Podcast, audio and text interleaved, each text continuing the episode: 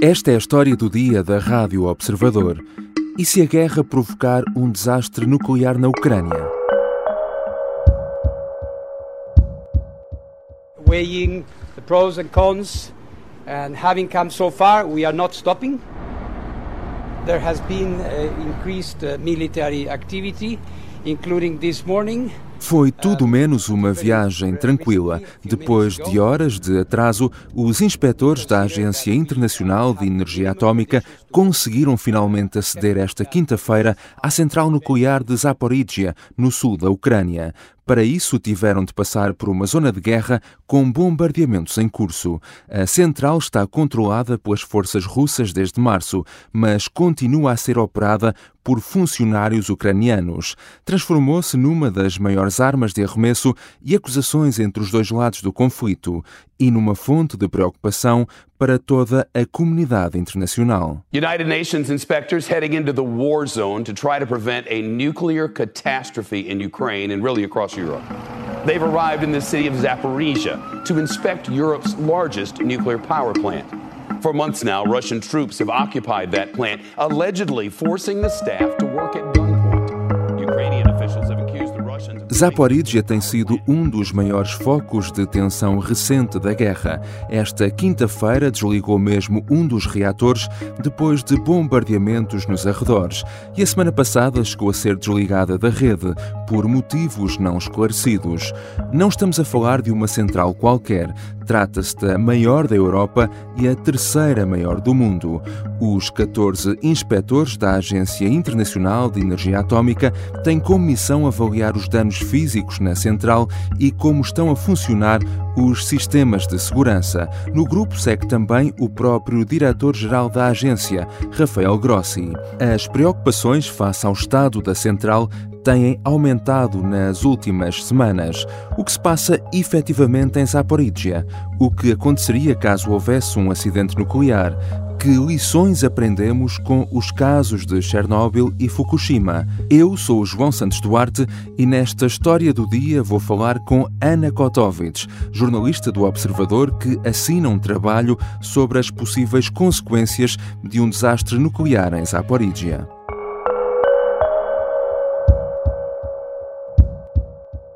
Olá, Ana. Olá, João. Eh, Comecemos por falar um pouco sobre a Zaporizhia. Que central é esta e por que é que tem estado a ser tão falada eh, nos últimos tempos? Zaporizhia é uma central nuclear ucraniana e que está tomada pelo exército russo desde março, ou seja, praticamente desde o início da guerra. Lá dentro continuam funcionários uh, ucranianos e que estão a operar uma central que não é uma central qualquer, é a maior da Europa e uma das maiores do mundo. Portanto, isto tudo leva a que Zaporizhia tenha estado ultimamente de novo nas notícias, uh, até por um pequeno promenor. Ela está rodeada de perigos neste momento, já que passou o mês de agosto inteiro a ser alvo de bombardeamentos. E isso, como deves calcular, não Uhum. é propriamente o cenário ideal para um edifício que está carregado de combustível eh, nuclear. Depois, para além disso, o que é que nós sabemos? Sabemos que estes bombardeamentos são reais, eles de facto estão a acontecer, não há dúvidas nenhumas. O que não se sabe ao certo é quem é que está a fazer o quê. E, e há acusações de parte a parte, não é? Como- Exatamente. Como, sempre. Exatamente. E É exatamente a história desde o princípio da guerra. Os ucranianos acusam os russos, os russos acusam os ucranianos.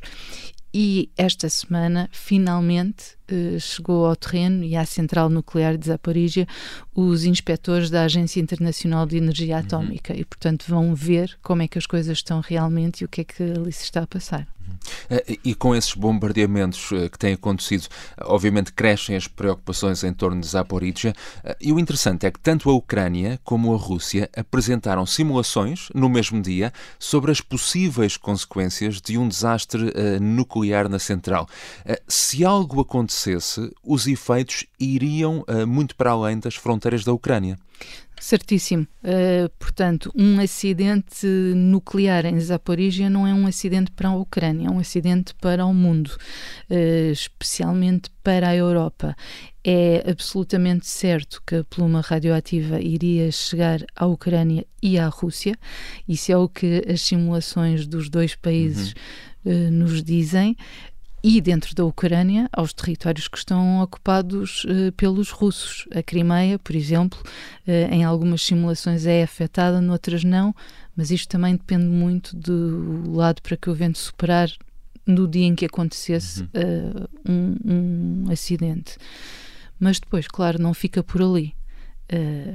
o que as simulações nos dizem é que a radiação chegaria a praticamente toda a Europa, sendo que há duas grandes exceções, que é Portugal e Espanha, onde nenhuma uh, simulação aponta para que a radioatividade pudesse chegar. Depois varia muito. Há simulações que dizem que chegaria ao norte da África, uh, há outras que apontam ainda para, mais para o interior da Rússia e não só ali a zona uhum. fronteiriça. Portanto, é muito difícil de prever exatamente o que é que, o que, é que pode acontecer. Depende muito das condições meteorológicas, são, lá está. São fundamentais. Uh, uhum. a, a força dos ventos uh, as chuvas, portanto, tu, tu aqui, de certa forma, tens do lado da Ucrânia um cenário até mais simpático, digamos assim, enquanto o, o cenário pintado pela Rússia até é mais uh, catastrófico. Mas temos, por exemplo, o exemplo de, de Chernobyl, e quando, quando houve o acidente nuclear de Chernobyl, por todo o mundo houve aumentos de, de radiação e que depois desapareceram muito rapidamente, não, é? não, não, não fazendo danos. Mas isso aconteceu. There has been a nuclear accident in the Soviet Union, and the Soviets have admitted that it happened. The Soviet version is this. One of the atomic reactors at the Chernobyl atomic power plant near the city of Kiev was damaged Recuemos então um pouco no tempo e olhemos para o passado. Chernobyl foi de facto o primeiro grande acidente nuclear da história. Aconteceu em 1986, também na Ucrânia, mas que na altura eh, fazia parte da União Soviética. O que é que aconteceu em Chernobyl? Olha, João, é difícil resumir uh, aqui assim num instantinho o que é que aconteceu uh, em Chernobyl, mas eu vou tentar dizer-te assim os pontos principais.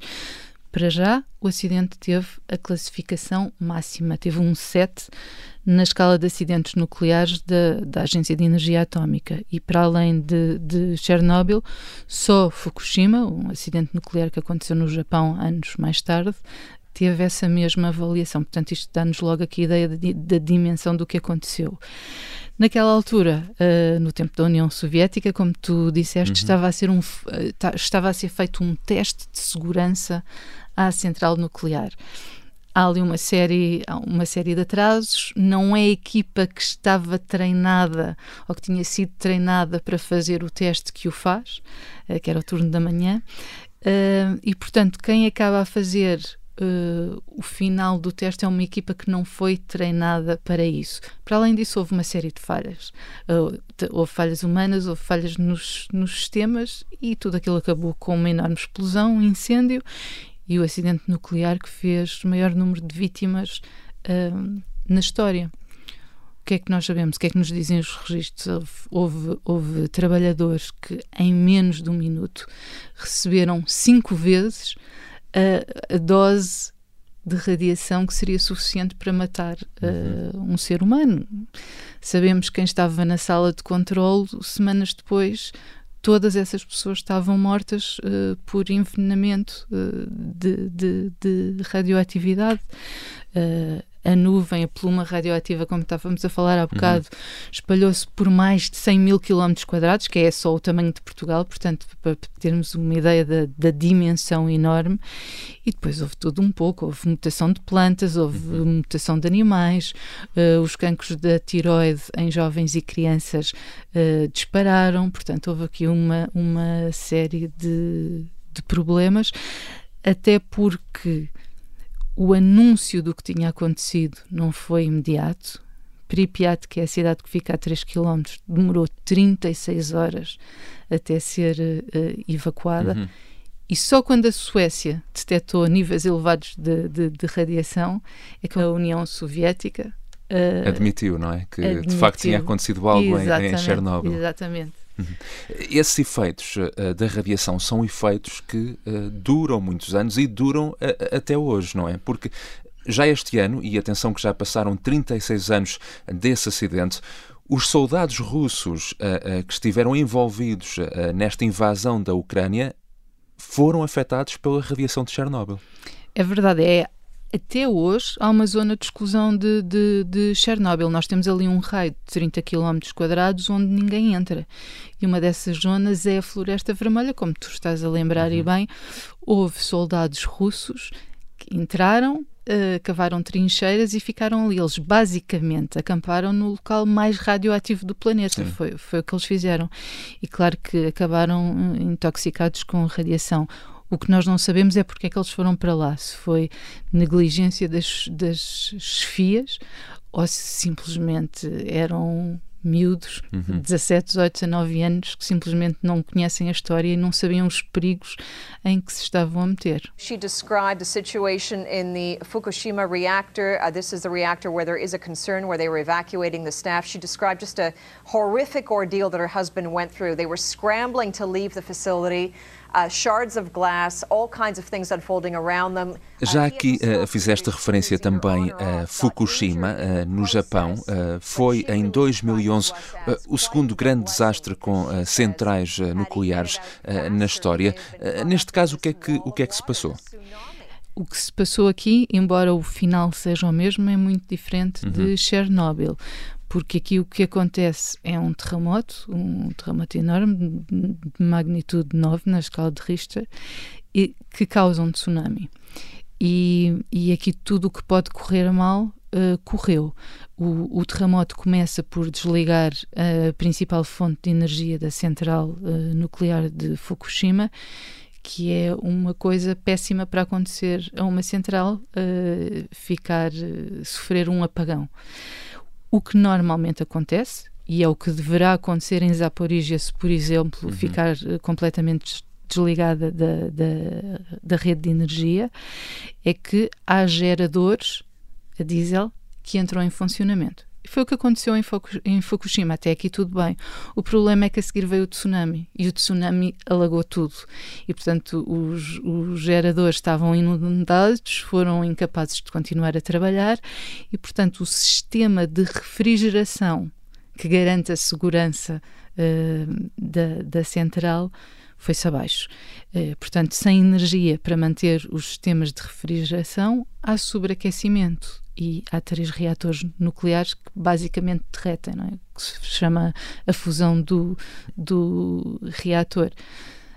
Depois é mais ou menos o que acontece em, em Chernobyl. Há uma acumulação de hidrogênio, há várias explosões e a pluma eh, radioativa lá está, contaminou mais de mil quilómetros quadrados e tivemos até água radioativa a chegar ao Pacífico, portanto, uma, uma coisa grande. Aqui, tal como em Chernobyl, também se criou uma zona de exclusão, exatamente dos mesmos 30 km, um raio de 30 km. O, o tipo de vítimas é muito diferente. Porquê? Porque em Chernobyl tu tiveste um, um acidente nuclear, ponto. Tu aqui tiveste um terremoto, um tsunami uhum. e um acidente nuclear, não é? Portanto, houve muita gente que morreu, houve muita destruição e, e é mais difícil tu dizeres aquela pessoa, aquela pessoa que morreu na sequência do tsunami, se calhar teria morrido se tivesse sobrevivido na sequência do acidente nuclear. Não, nunca saberemos isso. O que sabemos é que, de facto, houve um trabalhador da central que, que, que morreu com um cancro causado pela exposição à radiação e isso foi confirmado pelo governo japonês em 2018. Inside the core, The remaining water is quickly converting to steam. A void is being created. There is no fresh water to replace it. Steam increases reactivity, increases heat, increases steam, increases reactivity. Ouvimos aqui um som da série Chernobyl da HBO, em que Valery Legazov, a personagem interpretada pelo ator Jared Harris, explica como o sobreaquecimento do reator levou ao desastre na central. Embora tenha sido provocado por motivos diferentes, uh, o mesmo aconteceu em uh, Fukushima. Há o risco de que possa repetir-se em Zaporizhia? É isso que se teme, até mais do que os danos que os próprios ataques em si possam fazer. Ou seja, não é bom bombardeares uma central nuclear, é, é óbvio, uh, mas a central tem uma série de, de, proteções, principalmente depois de Fukushima. Esta central nuclear de Zaporizhia foi melhorada e foi renovada e reforçada, e ela até pode aguentar com um bombardeamento e não ser ele o causador direto de um problema. Uhum. Uh, mas, no meio desse bombardeamento, algo pode correr mal. Há, há um sistema que se pode desligar, há a, a rede elétrica que pode falhar e, a partir daí, todos os, os problemas podem acontecer. E o maior, aquilo que mais assusta os especialistas é exatamente um apagão da rede elétrica, porque a partir daí tens três horas para conseguir resolver o problema e neste momento tu tens os trabalhadores ucranianos a trabalharem na mira das Kalashnikov russa. Portanto, eh, não vão estar na melhor, nas melhores, com as melhores capacidades para resolver um problema uh, se as sirenes de repente começarem a apitar. Exatamente, e é como escreves também uh, no teu artigo. Uh, as centrais nucleares não foram uh, propriamente desenhadas para cenários de guerra, não é? Pois, pois claro que não, e aliás é por causa disso que, que o António Guterres, secretário-geral da ONU, diz que atacar uma central nuclear é um ato uh, suicida e é também por isso que não há recomendações de segurança como operar uma central nuclear em tempo de guerra, porque simplesmente não é suposto uh, isso acontecer, mas está a uhum. acontecer e é uma novidade uh, com, que estamos, com que estamos a, a lidar agora, embora tenha havido uh, outros casos de centrais nucleares uh, noutros países uh, que foram expostas a, aos riscos da guerra. Hum. Quando falamos em centrais nucleares, olhamos sempre para os reatores, mas em Zaporizhia há outro fator também que causa grande preocupação, que é a questão do combustível nuclear armazenado. Pois, exatamente. É um, é, um, é um problema grande porque, para além, para além de tudo mais, os armazéns não têm o mesmo tipo de proteção que tem um, um reator. E o que tu tens ali são 170 contentores carregados que acabam por ter mais combustível nuclear do que os próprios uh, reatores. Estamos a falar de 2 mil toneladas de dióxido de urânio. E é exatamente por causa disso que, que, um especialista ucraniano, como eu digo no texto, diz que um, um ataque uh, aos armazéns poderia acabar por uh, originar uma Fukushima, seis Fukushimas ou até várias Chernobyl. Obrigado, Ana. Obrigada eu, João.